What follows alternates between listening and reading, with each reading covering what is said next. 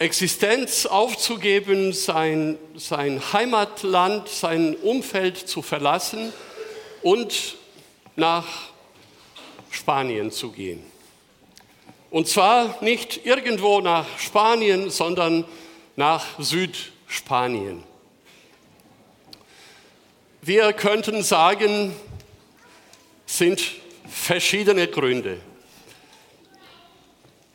Es ist ein gutes Klima dort und man fühlt sich wohl so am Mediterran unter diesem mediterranen Einfluss.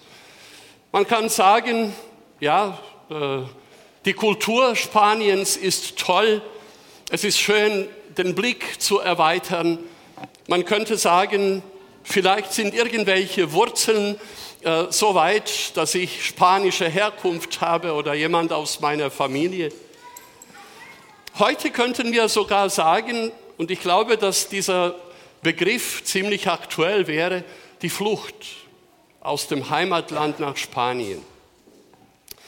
Wenn man jetzt äh, so die Karte ein bisschen größer macht, dann erkennt man von allem aus der heutigen Sicht, dass gerade dort, wo ich erwähnt habe, in Südspanien, dass die Entfernung von Afrika gar nicht so weit ist. Und dort, wo es Unruhen gibt äh, und äh, undurchschaubare politische und finanzielle Situation, umso größer ist die Wahrscheinlichkeit, dass die Menschen die Flucht als Grund haben, um dorthin zu gehen.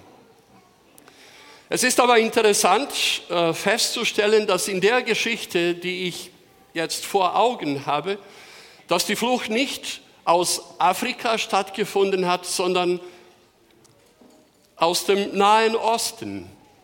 Und man würde sagen, es sind schon einige tausend Kilometer, die man zurücklegen sollte von dem Ausgangspunkt dorthin, wo das Ziel, äh, ausgesuchte Ziel war. Und um das noch einmal deutlicher zu machen, die Dramatik des Ganzen, es bestand darin, dass es eigentlich umgekehrt gehen sollte, nämlich von dem Ausgangspunkt im Nahen Osten, dort wo der nächste Pfeil ist, und dass die Geschichte nicht eine neue, moderne Geschichte ist, geschrieben oder erzählt im Jahre 2021 oder 2023, sondern schon 2800 Jahre alt ist. Und sie erzählt uns von einem Menschen, der sich entschieden hat, eine Flucht vorzunehmen, sein Heimatland zu verlassen und höchstwahrscheinlich nach Spanien, nach Südspanien zu gehen. Und zwar, wir lesen in dem Buch von Propheten Jona, wie er sagte, mache dich auf, dass er das Wort Gottes bekommen hat, die, der so, das so lautet, gelautet hat, mache dich auf und geh in die große Stadt Ninive und predige wieder sie. Denn ihre Bosheit ist vor, mir, vor mich ge gekommen. Aber Jona machte sich auf und wollte vor dem Herrn nach Tarsis fliehen und kam hinab nach, hinab nach Jaffo. Und als er ein Schiff fand, das nach Tarsis fahren wollte, gab er Fährgeld und trat hinein, um mit ihnen nach Tarsis zu fahren.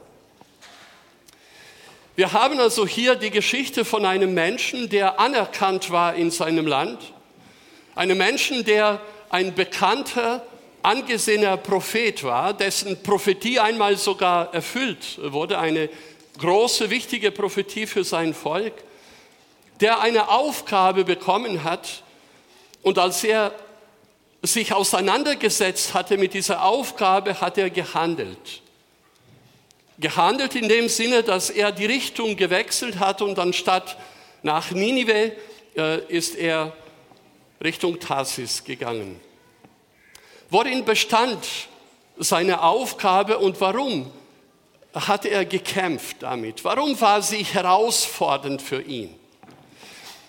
Schon in der Formulierung der Aufgabe hat Gott gesagt, geh in die große Stadt Ninive und predige gegen sie oder wider sie, denn ihre Bosheit ist vor mich gekommen. Und ich denke, dass es kein, keine Kunst ist zu erkennen, dass wir hier eine Redewendung haben, die nicht zum ersten Mal äh, in der Bibel vorkommt. Denn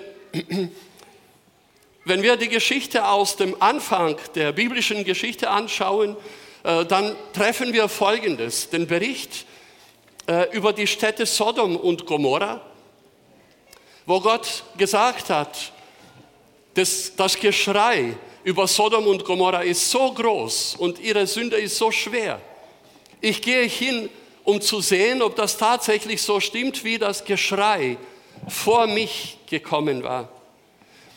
Äh, und fast die gleiche Redewendung wird später verwendet, als beschrieben wurde, wie die Israeliten gelitten haben unter dem Joch der Ägypter und wo Gott sagt, weil nun das Geschrei der Israeliten vor mich gekommen war.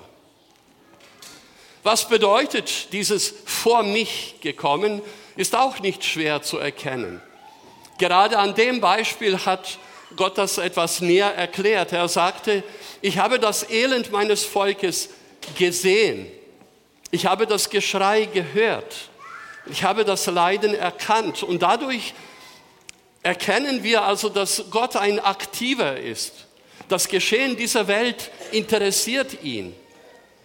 Er ist kein Beamter, der die Sachen da und dort erledigt und die Akten an die Unterbeamten verschickt und so weiter, sondern er nimmt manches in die Hand und schaut sich konkret an. Er schaut das ernst an, er versucht durchzuschauen. Er hört zu und versucht zu erkennen, was auch vielleicht nicht direkt gesagt wurde oder gemeint war. Und er versucht die Zusammenhänge zu erkennen und aufgrund dessen zu handeln. Der weise Salomo hat das mit einem schönen Wort, mit einem schönen Text zusammengefasst. Den handelnden Gott hat er beschrieben als einen Gott, der Gericht hält.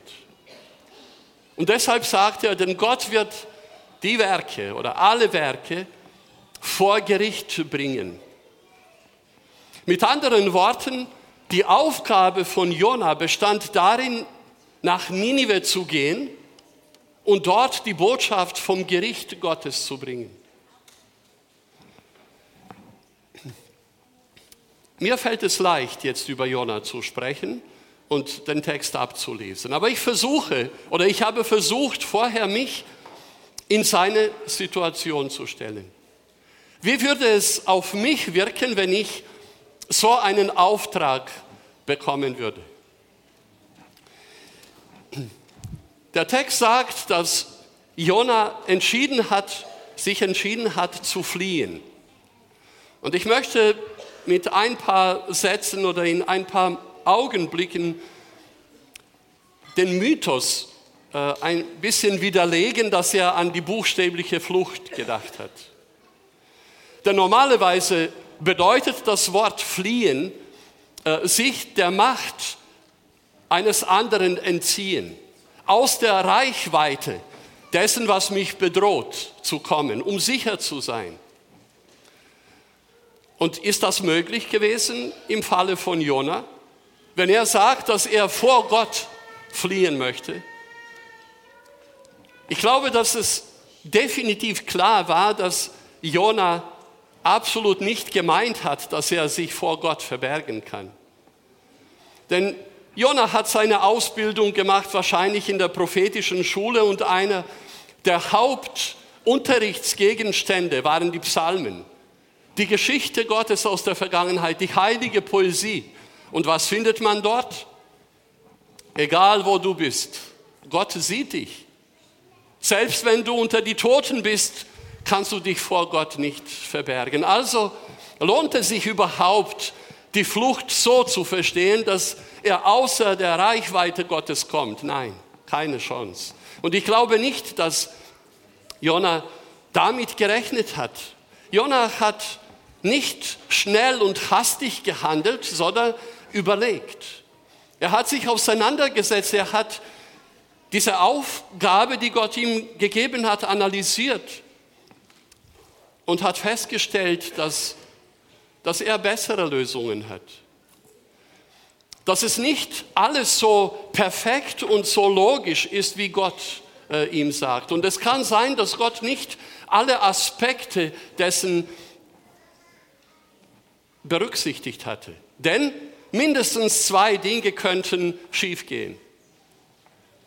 Einmal, wenn die Stadt tatsächlich so böse ist, dann lohnt es sich nicht, ihnen jetzt eine Botschaft von dem Gericht Gottes zu bringen, sie zu irgendeiner Veränderung zu bringen. Denn sie sind zu weit gegangen. Zweitens, es ist gefährlich. Denn im 8. Jahrhundert vor Christus, als Jona aktiv war, war Ninive gerade eine aufstrebende Macht. Und ich glaube, es ist uns klar, dass sie damals, dass die Menschen damals nicht in der Demokratie gelebt haben. Sie lebten nicht äh, in Deutschland, wo man einem Kanzler zurufen kann, Volksverräter, geh nach Hause, du Lügner, und er läuft ohne was zu machen. Damals war es gefährlich, wenn man eine andere Meinung hatte und wenn man sich anders geäußert hat als gewollt, als äh, gedacht. Und ich kann mir vorstellen, dass es im Falle von Jona auch hätte bedeuten können, also schon nach dem ersten Satz kommen schon ein paar Typen äh, und bringen dich, wo es dunkel ist und wo es keinen Ausgang mehr gibt. Und deshalb hat Jona festgestellt, dass die Idee Gottes nicht durchdacht ist. Ich finde es interessant, dass Ellen White, die äh, große Dienerin Gottes in der Adventbewegung, wenn sie so beschreibt, die Geschichten aus der Vergangenheit, dass sie sagt, dass Jona festgestellt hatte oder dass seine Feststellung äh, war, Schlussfolgerung war, der Plan Gottes war nicht weise genug. Und deshalb hat er weise gehandelt. Er hat sich entschieden, nach Tarsis zu fahren. Und Tarsis war keine unbekannte Adresse. Er hat sich entschieden, in seinem Verhalten genau das Gleiche zu tun, was einer der Vorgänger von ihm auch gemacht hat. Und ich habe das Buch Jona nicht geschrieben, das sind seine Worte. Und wenn er die Worte wählt, die fast in dem gleichen Wortlaut zu finden sind in der Geschichte von Kain, dann muss es etwas dran sein, das nicht gemeint war, die Flucht äh, im Sinne von, äh, ich verstecke mich, dass du mich siehst, sondern ich gehe meinen Weg. Ich gründe eine andere Philosophie. Wir wissen, dass Kain nicht einverstanden war mit der Idee Gottes zu opfern oder das Leben zu opfern. Und deshalb hat er etwas anderes gegründet. Er hat gesagt, Gott kann man opfern, auch Dinge, die nicht so buchstäblich leben. Und dann ist er, als er von Gott gegangen war, nach Osten gegangen, Richtung Osten. Warum nach Osten? Man sagt, aus der Richtung Osten kommt die Sonne auf. Und somit hat er Gott signalisiert, nicht du bist mein Gott, äh, ich nehme mir einen anderen Gott, Gott den Sonne. Und vielleicht ist schon hier die Grundlage gelegt worden für alle Menschen, die später gesagt haben, ich mache mir auch meine eigene Religion oder äh, ich bin frei, um mir andere Götter zu erfinden. So ist Jona gegangen.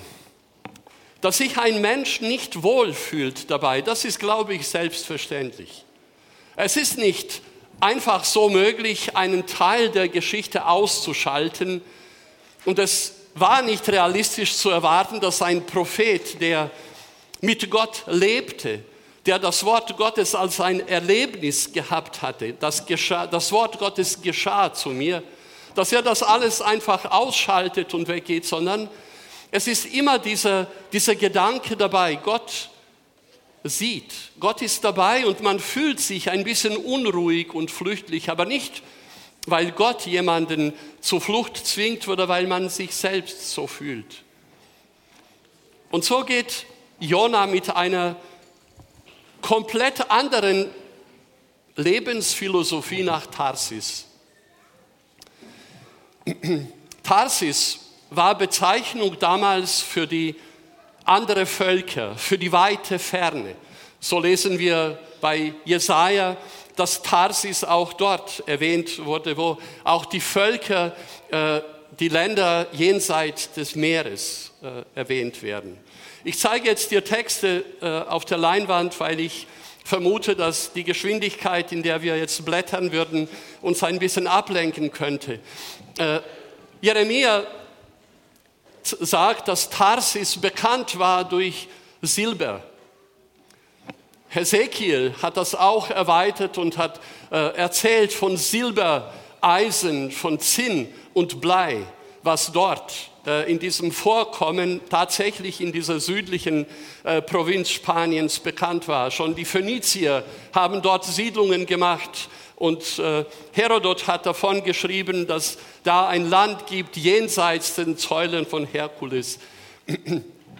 Und die Schiffe von Tarsis waren deine Karawanen. Offensichtlich war das eine bekannte Handelsroute und dieser Begriff Schiffe ist mutiert und dann hat man von den großen Schiffen von Tarsis gesprochen mit ihren Luxusgütern. Und wenn man jetzt diesen Text von Jesaja liest, wo Gott die Dinge erwähnt, die damals den Status oder äh, das Ansehen von mächtig und stolz und luxuriös äh, galten, dann sind auch die großen Schiffen von Tarsis. Dorthin ist Jona hingegangen, weil er den Auftrag Gottes nicht wahrnehmen wollte, weil er den Auftrag Gottes nicht verstanden hat, weil er sich nicht ausgerüstet gefühlt hatte, diesen Auftrag zu erfüllen und weil er die Bereitschaft nicht hatte, wenigstens anzufangen, darüber zu lernen. Und ich erzähle diese Geschichte wirklich nicht, weil Jona persönlich mich interessiert. Ich finde seine Geschichte faszinierend. Ich habe sie in, der, in meiner Kindheit gerne gelesen und ich habe geglaubt, bis zu dem heutigen Tag, dass sie realistisch ist, dass sie wahr ist. Denn wenn ich an einen realistischen Jesus glaube, an einen historischen Jesus, und wenn dieser historische Jesus Jona zitiert, dann muss es tatsächlich so sein, sondern mich fasziniert die Geschichte von Jona oder beschäftigt mich die Geschichte von Jona, weil ich denke, dass sie sehr viel zu tun hat mit mir. Und damit ihr nicht meint, dass nur ich gemeint bin, sage ich, weil sie auch uns betrifft. Vor allem diejenigen, die jetzt bewusst hier gekommen sind, als Vertreter des Volkes Gottes, als Menschen, die glauben, fest glauben, dass sie einen Auftrag hier auf dieser Welt haben. Und ich werde jetzt noch konkreter und alle, die sich bewusst als sogenannten siebenten Tags Adventisten nennen. Weil es einen Text gibt, der nicht mehr die Zeit von Jona betrifft, sondern meine Zeit. Und die findet man in der Offenbarung in Kapitel 14, äh, unter anderem auch in diesen bekannten Texten, Versen 6 und 7, wo es heißt, dass ein anderer Engel mitten durch den Himmel flog, der hatte ein ewiges Evangelium zu verkündigen und er sprach mit großer Stimme, fürchtet Gott und gebt ihm die Ehre, denn die Stunde seines Gerichtes ist gekommen. Das heißt, wenn ich die Geschichte von Jona lese, lese ich eigentlich die Geschichte von mir und meiner Generation, die den Auftrag hat, auch die Botschaft vom Gericht Gottes zu bringen. Aber ich habe noch einmal angeschaut, welchen Auftrag Jona bekommen hat, wie dieser Auftrag formuliert wurde und warum Jona so eine Abneigung dazu hatte. Und ich habe festgestellt für mich, dass es höchstwahrscheinlich daran lag, dass der Auftrag tatsächlich so gemeint war. Mache dich auf und geh in die große Stadt.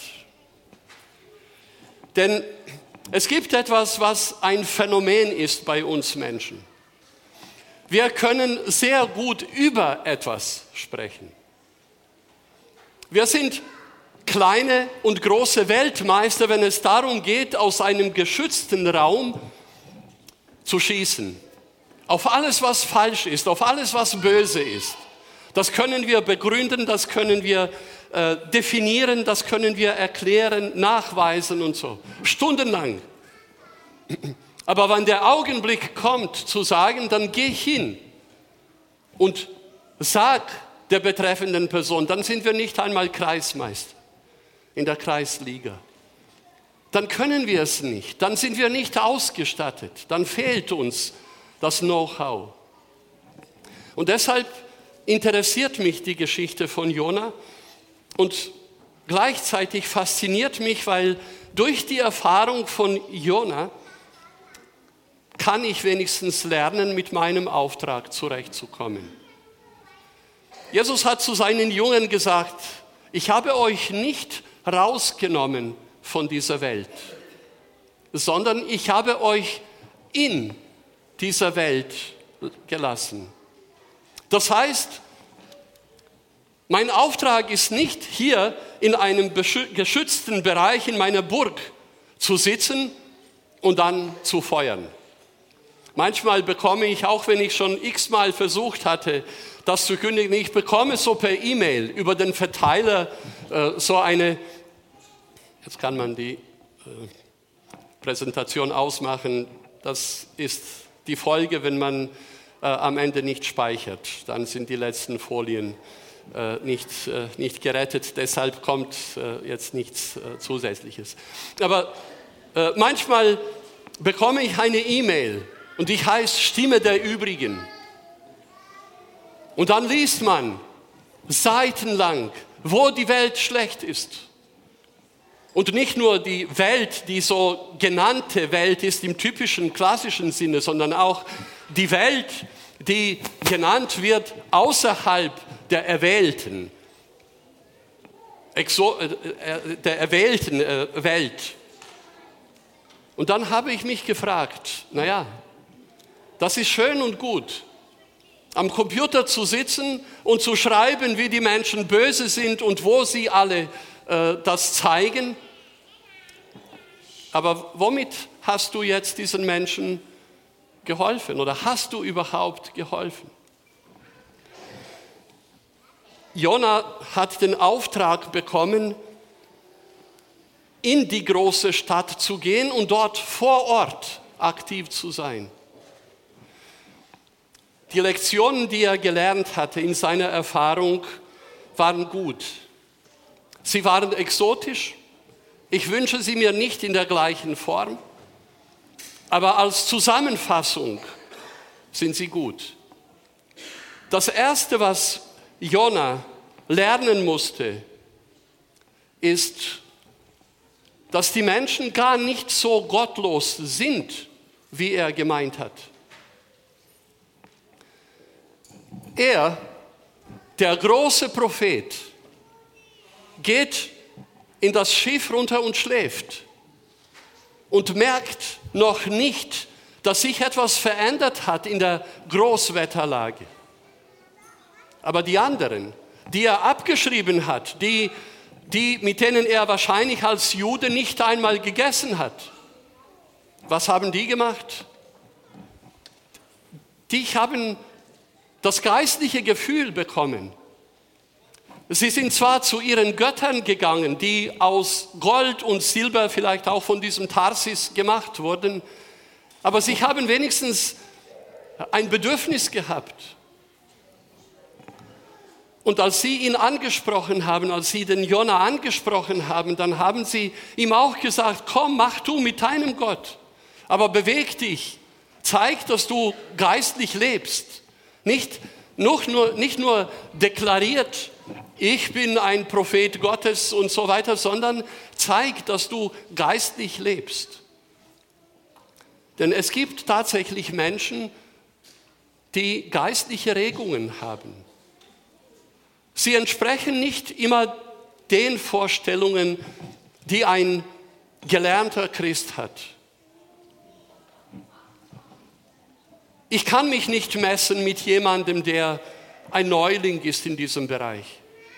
Ich bin damit groß geworden. Als ich klein war, obwohl es nie war, ich war nie ganz klein, äh, hat man mich in die Gemeinde gebracht. Mein erstes Wort war Mama, zweites Wort Papa, drittes Wort Jesus, so ungefähr in der Reihenfolge. Damit bin ich groß geworden, aber es gibt Menschen, die es später erfahren haben, die aber sich haben auch das Bedürfnis, Gott anzusprechen, nach Lösungen zu suchen, die nicht, nicht nur mathematisch und philosophisch sind. Jona musste diese Lektion lernen, diese Menschen, dass es diese Menschen gibt. Zweitens musste er die Lektion lernen, dass die Botschaft Gottes von Gericht keine Botschaft von der Exekution ist, sondern eigentlich eine Botschaft der Gnade. Denn bei seinem zweiten Gang nach Ninive hat er die Anweisung bekommen, geh hin und spreche von dem, was ich dir sagen werde. Ninive war ein groß, eine große Stadt, drei Tagesmärsche. Ich weiß nicht, was wir jetzt als Durchschnitt nehmen sollen, ob meinen Tagesdurchschnitt oder wir nehmen äh, einen äh, normalen Durchschnitt. Aber es sind immerhin ein paar Kilometer. Drei Tage hat man gebraucht, um, um, den, um das Stadtgebiet von Ninive durchzugehen. Das erste, was Noah macht, äh, Jona macht, er geht zunächst einen Tag schweigend und dann nach diesem einen Tag hat er Ideen bekommen.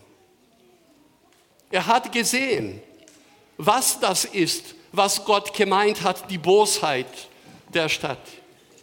Das heißt, er ist nicht einfach hingegangen und gleich geschossen, zack, zack, zack, zack, sondern er hat sich auseinandergesetzt, er hat angeschaut. Ich finde es bemerkenswert, wie äh, die Evangelien eine komplett andere Geschichte darstellen, als Jesus diese äh, Händler aus dem Tempel vertrieben hat.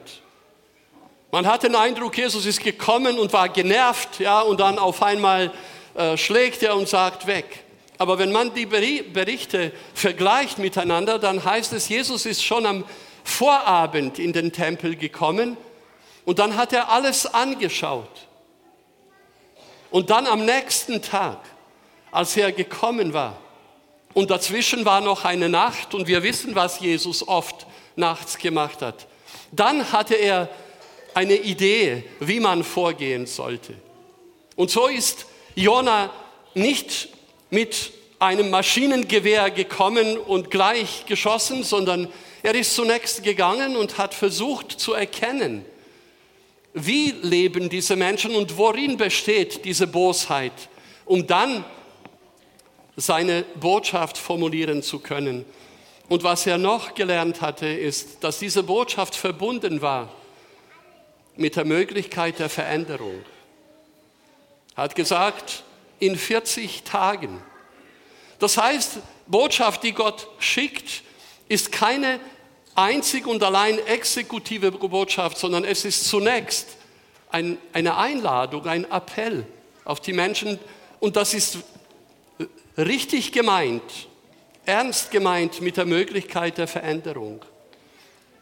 Und was Jona lernen musste und gelernt hat, die Tatsache, dass die Menschen sich ändern können. Auch die Menschen, die man abgeschrieben hat. Mich fasziniert ein Gedanke auch von der schon zitierten Schriftstellerin äh, Ellen White, die einmal gesagt hat, wenn wir eines Tages in der Ewigkeit nachdenken über die Vergangenheit, dann werden wir uns über drei Dinge wundern. Das eine, dass wir dort Menschen sehen werden, von denen wir gar nicht erwarten, dass sie dort sind heute. Und das zweite Wunder, wir werden manche Menschen nicht sehen, von denen wir heute sicher sind, dass sie dort sein werden. Und drittens, dass wir selbst dort sind. Wenn Gott sagt, ich mache Gericht, dann macht er keine Ankündigung von einer Exekution, sondern er schickt eine Einladung an die Menschen, dass sie selbst nachdenken, dass sie schauen, wo sind sie tatsächlich weggegangen, wo haben sie sich entfernt von Gott, um das eventuell zu verändern. Und Gott zeigt seine große Gnade, seine Barmherzigkeit, indem er den Menschen Chancen gibt und äh, sie unterstützt auf diesem Wege. Wie gesagt, wir sind die Jonas der heutigen Zeit. Wir müssen nicht extra Christen sein, um auch auf der einen Seite festzustellen, dass die Welt, in der wir leben, nicht schön ist, nicht in Ordnung ist. Wir stellen fest, dass es viele Dinge gibt, die komplett, komplett aus dem Ruder geraten sind. Im Bereich der Naturkatastrophen und so, aber auch in dem Bereich des Verhaltens des Menschen, seiner seines Lebens, seiner Lebensweise. Sie sind nicht gut. Sie sind die Folge der Entfernung des Menschen von Gott. Und es ist richtig. Es ist notwendig, dass man einen Hinweis darauf macht, dass das nicht endlos so gehen wird. Gott wird selbst einmal den Strich ziehen und schauen, was ist davon gut und was ist davon schlecht und warum ist das, was gut ist, gut und warum ist das, was schlecht ist, schlecht. Und letztendlich ist in seinem Erlösungsplan ein fester Fixpunkt, fixer Punkt, dass man das Ende der Bosheit setzt. Aber vorher gibt er Gnade. Vorher gibt er die Chancen. Und wenn es etwas gibt, was Gott sich wünscht, das sind seine Jonas die in diese Welt gehen, die sich nicht äh, hier verbarrikadieren und die Türe zuschließen und dann feuern. Schreiben Erklärungen und Verlautbarungen äh, und nehmen, was weiß ich, Predigten auf und so weiter, in denen, sie, in denen sie davon sprechen, wie die Welt draußen böse ist.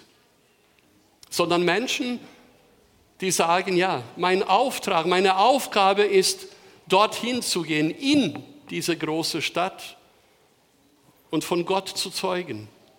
Von Gott, von seiner noch vorhandenen Gnade, von seiner Barmherzigkeit, verbunden mit seiner Gerechtigkeit, mit seiner Entschlossenheit, einmal einen Endpunkt zu setzen, davon zu erzählen. Es ist mein Wunsch, dass wir diesen Plan Gottes nicht als unklug äh, erleben und dass wir dann unsere Entscheidungen treffen und unsere Varianten. Die sind möglich und Gott respektiert sie. Neulich habe ich noch einmal in dem zweiten Brief von Paulus an Timotheus äh, gelesen und da in einem, in einem Vers oder in einem Abschnitt erzählt Paulus davon, wie er sich einsam fühlt und dann sagt er unter anderem, denn Demas hat mich verlassen und nennt die Erklärung. Der Demas hat mich verlassen, weil er diese Welt lieb gewonnen hat. Tarsis mit seinen Luxusgütern, mit großen Schiffen, das ist auch möglich. Dass einer, der ausgesucht war, Mitarbeiter zu sein, ein Jonah zu sein, dass er sagt, nee, das ist mir zu gefährlich. Wer will sich überhaupt bekehren heute? Die Welt ist zu, Zu schlecht. Es gibt keine Chance. Die Menschen sind nicht interessiert. Und außerdem können sie gleich mir verbieten das und jenes. Die Möglichkeit besteht auch für die Menschen heute, für die Nachfolger Christi heute zu sagen, Tarsis ist für mich attraktiver. Auch der reiche Jüngling, dessen Geschichte wir auch in der Bibel verfolgen, der hat sich umgedreht und ging weg von Jesus, weil er etwas anderes im Blickfeld hatte. Und das, was Gott sich wünscht, sind Jonas der modernen Zeit, die sagen, ja, wir haben den Auftrag bekommen. Dieser Auftrag ergibt sich aus unserer eigenen, auf unserem eigenen Verständnis, aus unserer Überzeugung, die wir mitteilen möchten. Es gibt Menschen, die noch geistlich wach sind. Vielleicht äh, ist ihre Art, wie sie geistlich leben, noch nicht die ganz genaue, die ganz konkrete. Aber sie sind da und sind eine Chance. Sie warten auf einen oder anderen Hinweis. Wir haben die Möglichkeit und auch die Aufgabe, als Nachfolger Gottes, als seine Jünger, eine Botschaft an die Welt zu bringen aber eine Botschaft, die gut ist, die verständlich ist. Noch einmal zu Sodom und Gomorra, aber diesmal im Vorfeld, als Abraham und Gott miteinander geredet haben. Menschlich gesehen hätte man sagen können, naja gut, schon als allgemeiner Begriff Sodom und Gomorra weg damit. Plus, minus 10, 20 Menschen es gibt immer Kollateralschaden, so würde man heute sagen. Aber Gott sagt nein. Selbst wenn es zehn Menschen gibt, denen Gerechtigkeit und Gott etwas bedeuten, dann werde ich einen Weg für sie finden. Ich werde mich bemühen, dass sie gerettet werden. In dieser Welt leben wir noch. In einer Welt, die nicht toll ist aber auch die nicht ganz verloren ist. Wir leben in einer Welt, die wir nicht abschreiben sollen und sagen sollen, das ist eine andere Einheit. Wir sind Teil dieser Welt mit dem Ziel, dass wir die Menschen dort erreichen können, sehen können, finden können. Oder dass die Menschen von dort uns sehen können und sagen können, ja, der schläft nicht, der ist auch geistlich der beschäftigt sich auch mit Gott. Und dass sie dann auch ihre Entscheidungen treffen, ihre Wege korrigieren und sich für Gott entscheiden. Es ist mein Wunsch, dass wir als Gemeinde Marienhöhe auch in der Hinsicht, in dem Jahr, das gerade gefangen hat, angefangen hat, dass wir diese Aufgabe deutlich und klar vor Augen haben und dass unsere Art, wie wir leben, wie wir reden, tatsächlich davon geprägt ist. Wir gehen von hier in die große Stadt Ninive und versuchen dort den Menschen die Botschaft von einem gerechten Gott zu bringen, von einem Gott, der uns nicht vergessen hat, von einem Gott, der sich wünscht, dass wir unser Leben mit seinem verbinden. Und dann ist das ein Evangelium, dann ist das eine frohe Botschaft, mit der Gott uns gesegnet hat. Amen.